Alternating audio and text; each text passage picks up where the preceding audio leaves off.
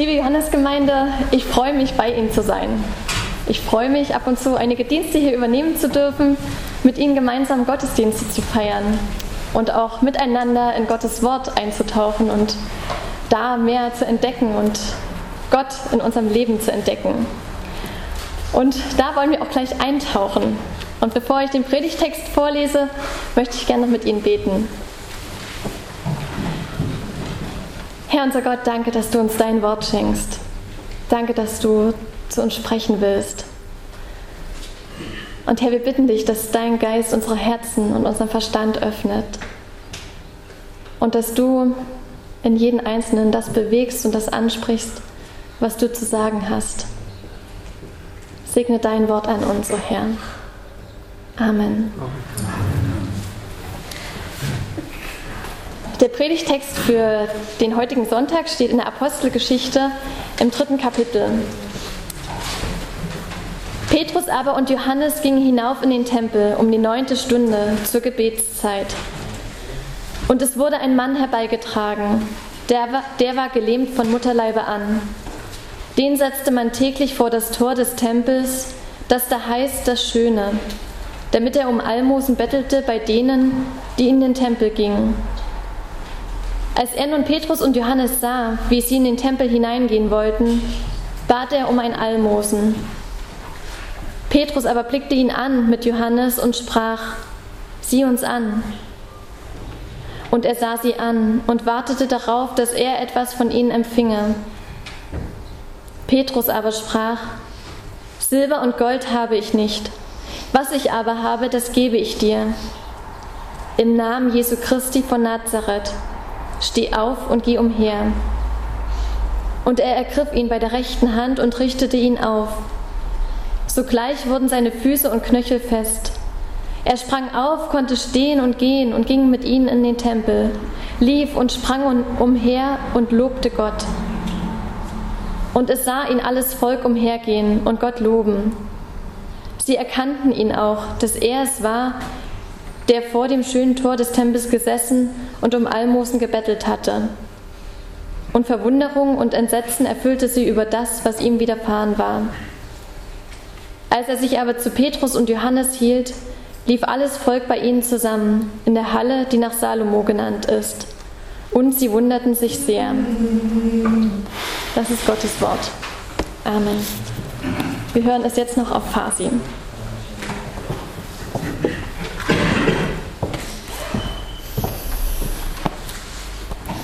یه روز بعد از ظهر پتروس و یوحنا به خانه خدا می رفتن تا مانند هر روز در مراسم دعای ساعت سه شرکت کنند.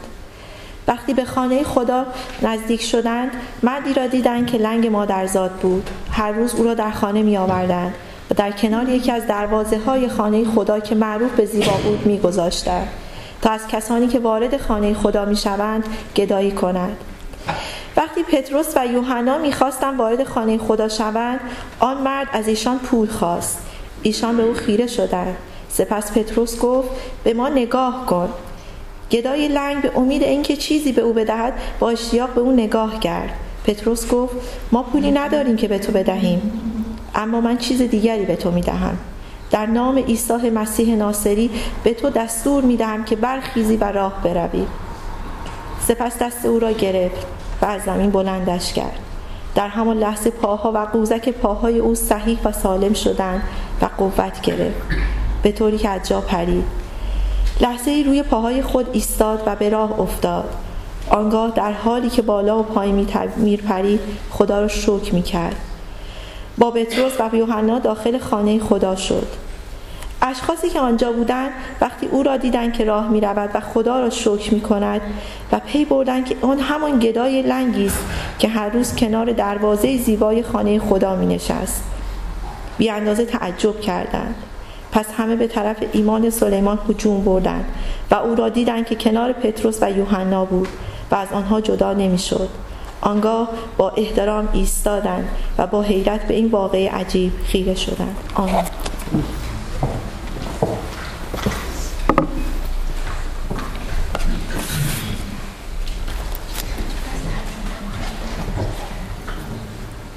Können Sie es sich vorstellen, wie es ist, immer da zu sitzen. Jeden Tag. Tag für Tag sitzt er dort, der Gelähmte, an der gleichen Stelle. Und sein Blick geht nach unten. Und wenn er Füße auf sich zukommen sieht, dann streckt er seine leere Hand aus. Aber jede Bitte, die er durch seine Hand ausdrückt, die macht ihn innerlich noch kleiner. Aber er braucht dieses Geld. Er braucht es, um wenigstens einen kleinen Beitrag zu dem Familieneinkommen beizusteuern. Denn eine andere Aufgabe hat er nicht. Einen anderen Lebenssinn hat er nicht. Jeden Tag wird er hier vor den Tempeleingang gesetzt. Hinein darf er nicht. Es ist Gelähmten nicht erlaubt, in den Tempel zu gehen. Und so sitzt er hier davor und wartet auf Menschen. Menschen, die zum Gebet kommen und hoffentlich ein bisschen Mitleid haben. Oder die zumindest ihr religiöses Gewissen etwas beruhigen wollen, indem sie ihm ein paar Münzen hinterlassen. Und so ist es Zeit des Nachmittagsgebets und einige eilen an ihm vorbei. Manche lassen tatsächlich schnell ein paar Münzen fallen, andere sind im Gespräch vertieft und übersehen ihn. Und wieder andere tun so, als würden sie ihn nicht sehen. Auch Petrus und Johannes sind auf dem Weg in den Tempel zu dem Nachmittagsgebet. Und ich stelle mir vor, wie die beiden sich unterhalten, völlig begeistert. Unterhalten sie sich darüber, was in den letzten Tagen und Wochen geschehen ist. Wie der Heilige Geist sie gepackt hat. Wie sie plötzlich ganz frei und leicht von Jesus erzählen können. Und das sogar in anderen Sprachen.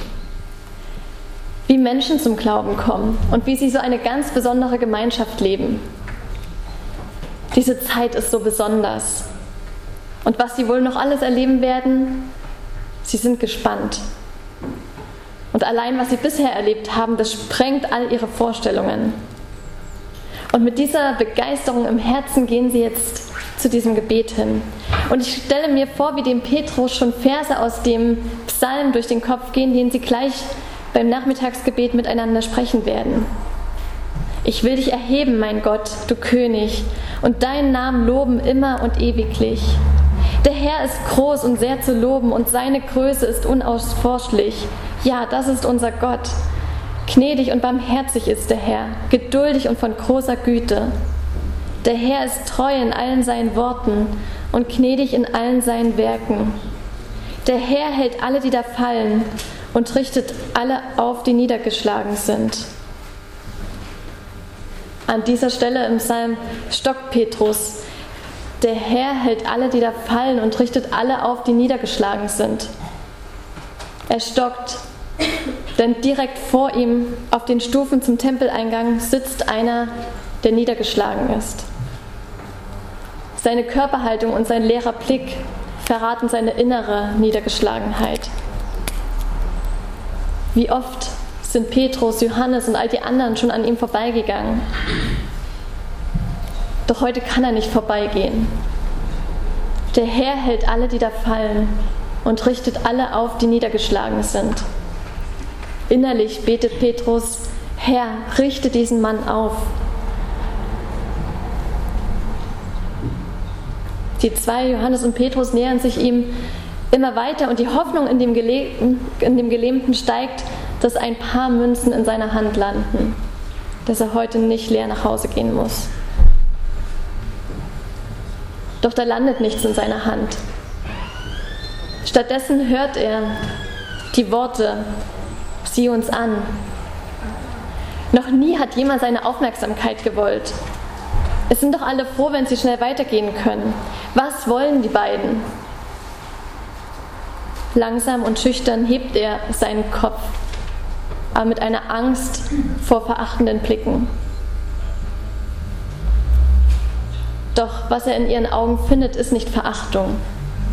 Es ist auch nicht nur bloßes Mitleid. Es ist eine Mischung aus Mitgefühl, aus Sorge, aus Interesse und sogar ein Stückchen Hoffnung. Kann das wirklich sein?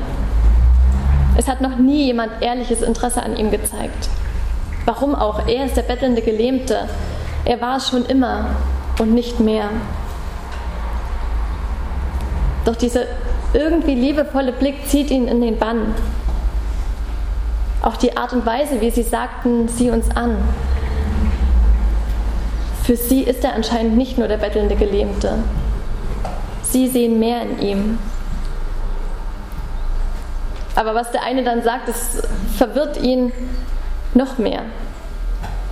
Silber und Gold habe ich nicht. Was ich aber habe, das gebe ich dir. Im Namen Jesu Christi von Nazareth steh auf und geh umher. Was hat das zu bedeuten?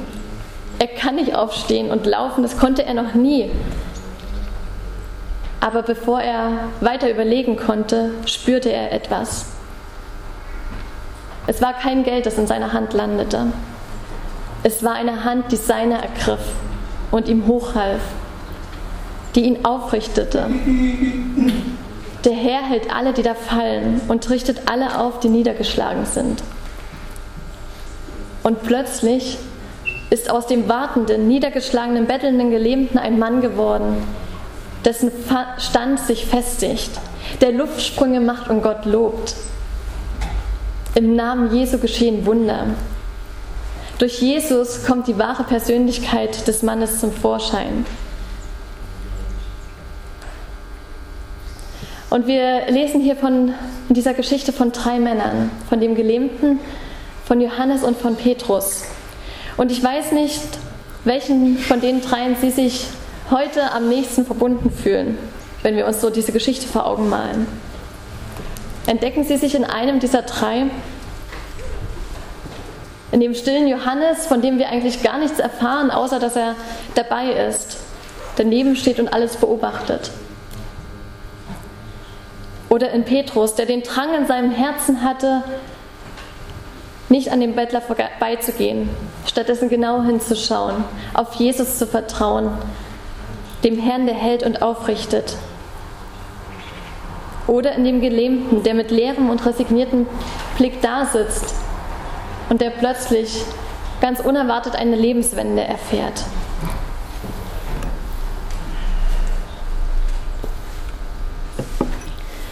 Je nach Lebenssituation, denke ich, können wir uns in allen dreien dieser Personen wiederfinden.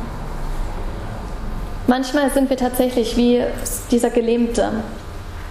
Seit Jahren, vielleicht sogar von Kind auf, schleppen wir Dinge mit uns herum, die uns lähmen, die uns hindern, voranzukommen, die uns daran hindern, einen Schritt vor den anderen zu setzen. Dinge, die uns immer wieder zu Boden ziehen oder am Boden halten enttäuschte Beziehungen, die es uns schwer machen, auf andere Menschen zuzugehen. Erfahrungen des Scheiterns, die eine Angst vor Neuem in uns hinterlassen. Oder Stimmen, die uns vor langer Zeit geprägt haben und immer noch und immer wieder in uns nachhallen. Sätze wie, du kannst das nicht. Du kleines Dummerchen. Du Versager, stell dich nicht so an. Sätze, die uns zu Boden ziehen, anstatt aufzurichten.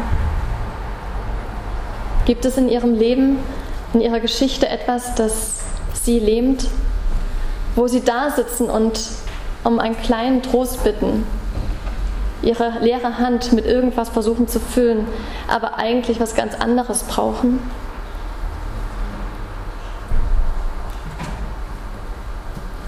Vielleicht sagt Jesus heute durch diese Geschichte, durch Petrus zu uns, sieh mich an, hebe deinen Blick, sieh in meinen Augen, dass ich mehr in dir sehe. Durch Petrus und Johannes Augen hat Jesus zu dem Gelähmten gesprochen und gesagt, du bist mehr als du selbst und als die, all die anderen in dir sehen. Du darfst nicht in den Tempel, ich komme zu dir hinaus. Ich will dich heilen, deine Seele, deine Verletzungen. Mein Blick soll all die demütigenden Blicke, die dich jemals getroffen haben, heilen. Denn du bist Gott wichtig. Er hat dich gemacht und gewollt. Er ist dein Vater. Und auch wenn alle anderen nur den Gelähmten in dir sehen, du bist sein geliebtes Kind, du gehörst zu ihm. Und wenn sie sich heute möglicherweise in dem Gelähmten wiederfinden, dann sind das vielleicht die Worte, die Gott heute zu ihnen spricht. Aber vielleicht fühlen sie sich auch dem Petrus verbunden, der diese Botschaft anderen Menschen weitersagen kann und zusprechen kann. Vielleicht haben Sie jemanden auf dem Herzen, der gerade niedergeschlagen ist, der diesen liebevollen Blick von Jesus nötig hat. Jesus beruft uns, wie Petrus zu sein. Aufmerksam, wenn Gottes Geist uns jemanden zeigt oder uns jemanden direkt vor die Füße setzt. Dann auch hinzugehen, anzuhalten, denjenigen anzusehen und anzusprechen. Ich bin davon überzeugt, dass Jesus wirkt und Wunder tut, dass er Leben verändert. Er hat es angekündigt, als er nach seiner Auferstehung seine Jünger beauftragt hat. Am Ende des Markus-Evangeliums lesen wir, wie er seinen Nachfolgern den Auftrag gegeben hat, sein Wort zu verkündigen und zu taufen. Und er hat da auch gesagt, dass alle, die gläubig werden, also auch wir heute hier, von Zeichen und Wundern begleitet werden. Die Zeichen und Wunder sind nicht der Grund unseres Glaubens oder das, worauf sich unser Glauben gründet, aber sie dürfen uns begleiten, sie stärken uns. Diese Zeichen und Wunder geschehen. Allerdings glaube ich, dass wir heute andere Nöte sehen als damals Petrus und Johannes. Damals gab es keine sozialen Absicherungen, keine medizinische Hilfe, wie wir sie heute kennen, keine Konzepte von Integration und Inklusion. Da war die Familie die einzige Sicherheit und Stütze. Da waren die kranken Menschen, die Behinderten, die Witwen und Waisen wirklich in Not, wenn sich niemand um sie kümmerte. Und ich denke, in unserer Zeit und gerade auch hier in Deutschland bei uns sind wir viel mehr mit inneren Nöten konfrontiert. Diese sind existenziell und lebend für uns. Ängste, Depressionen, Traumata, Entscheidungskonflikte, Überforderung, Einsamkeit, die Sucht nach Aufmerksamkeit und Anerkennung und so vieles mehr. Und immer wieder werden auch uns leere Hände entgegengestreckt und wir werden um Hilfe gebeten. Und wie Petrus müssen wir in den meisten Fällen dann auch sagen, Silber und Gold habe ich nicht. Ich kann dir deine Geldsorgen, deine Entscheidungen, deine Arbeit, deine schlimmen Erfahrungen nicht abnehmen. Ich kann deine Verantwortung nicht übernehmen. Ich kann dir kein neues Leben kaufen. Aber bleiben wir dabei nicht stehen, sondern gehen wir weiter den Schritt wie Petrus, voller Mut und voller Vertrauen und sagen, aber das, was ich habe, das gebe ich dir. Jesus. Jesus Christus von Nazareth. Sprechen wir den Namen Jesus Christus in das Leben von Menschen, die uns in ihrer Not begegnen. Geben wir weiter, wer Jesus ist und was er für diesen Menschen sein möchte. Jesus, der Mensch und Gottes Sohn zugleich war. Jesus, der alles Herrliche bei Gott aufgegeben hat, um hier bei uns auf dieser Erde zu leben und uns von Gott zu erzählen. Jesus, der ein kleines und hilfsbedürftiges Kind war aufgewachsen in Nazareth. Jesus, der das Leben kennt und versteht, der weiß, wie hart und verführerisch und einsam es manchmal ist. Jesus, der Leid, Ungerechtigkeit, Spott und Ablehnung ertragen und überwunden hat. Jesus Christus, der von Gott erwählte, der Gesalbte, der Messias, der gesandt ist, uns zum Vater zurückzuführen. Jesus Christus hat das Leben erkämpft. Er ist Sieger und spricht uns zu, ich lebe und ihr sollt auch leben. Diesen Jesus dürfen wir verkündigen. In seinem Namen dürfen wir Gott um Veränderung bitten. In seinem Namen liegt Kraft. Und so erfahren Gelähmte neue Bewegung. Sie setzen einen Schritt vor den anderen. Innerlich Zerbrochene finden Heilung. Sie überwinden sich und fassen neues Vertrauen. Menschen ohne Selbstwertgefühl erfahren Wertschätzung und nehmen mutig doch eine Aufgabe an. diese Wunder geschehen. Auch heute, dort, wo Jesu Name verkündigt wird, wo Menschen in Jesu Namen zusammenkommen. Und diese Wunder sind vielleicht nicht immer von jetzt auf gleich zu erkennen, sondern sind mitunter auch ein langer Prozess. Aber damit ist es nicht weniger ein Wunder. Und dennoch kommt natürlich auch immer wieder die Frage auf und steht die Frage im Raum, was, wenn wir nichts sehen? Wenn wir um ein Wunder beten, aber nichts passiert? Jeder von uns kann solche Fälle wahrscheinlich aufzählen. Aber das soll uns nicht abhalten, Jesu Namen in das Leben von Menschen zu sprechen. Denn auch wenn nicht die Veränderungen und Wunder geschehen, die wir uns wünschen und die wir erwarten, gilt trotzdem der Name Jesus Christus für diesen Menschen. Dass Jesus für ihn gestorben ist, um ihn zu retten. Jesus ist der Christus. Jesus, Jeshua, ist der Retter. Das Wunder der Auferstehung ist geschehen. Und das wurde uns bis heute bezeugt, deshalb sitzen wir hier. Das Wunder der Auferstehung ist geschehen. Für mich, für dich, für uns. Deshalb Lassen Sie uns aufmerksam und mutig sein, wie Petrus.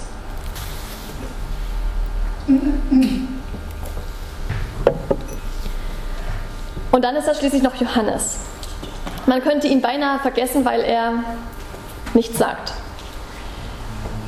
Aber auch er hat eine wichtige Rolle. Und vielleicht fühlen Sie sich ihm verbunden. Denn er steht direkt daneben und beobachtet. Er beobachtet dieses Wunder. Und es ist wichtig, er ist wichtig, denn es braucht Zeugen, die berichten und weitergeben, was Gott im Leben von Menschen tut. Es ist immer gut, wenn zwei Leute etwas bezeugen können, weil selbst wenn der eine sich unsicher wird, kann der andere ihn wieder ermutigen und das auch bezeugen.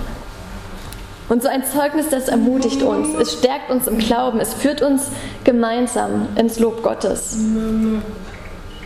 Und möglicherweise ist das für manch einen von Ihnen heute vielleicht auch so ein kleiner Auftrag, sich neu bewusst zu machen, wo haben Sie Gottes Wirken in Ihrem Leben oder im Leben von anderen gesehen.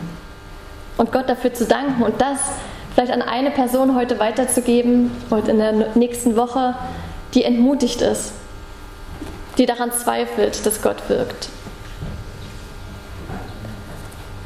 Wir dürfen aus dieser Geschichte lernen, wie Gott Menschen füreinander gebraucht. Wir dürfen Jesu Hände und Füße und Augen in dieser Welt sein. Der Gelähmte durfte nicht in den Tempel, aber Gott ist durch Petrus und Johannes zu ihm hinausgekommen. Der bettelnde Gelähmte war würdig, vom Höchsten angesprochen zu werden. Und das löst seine Lähmung, das macht ihn frei zu einem Luftsprünge machenden Anbeter Gottes. Und seine bettelnden, leeren Hände, die er Menschen entgegenhielt, sind jetzt erhobene Hände zum Lob und Dank Gottes. Und so folgte dieser Mann, Petrus und Johannes, in den Tempel. Und wahrscheinlich beteten sie dann gemeinsam den Psalm 145 und endeten mit dem Vers, ich will den Herrn loben und alles, was lebt, soll seinen heiligen Namen preisen, jetzt und für alle Zeit. Amen.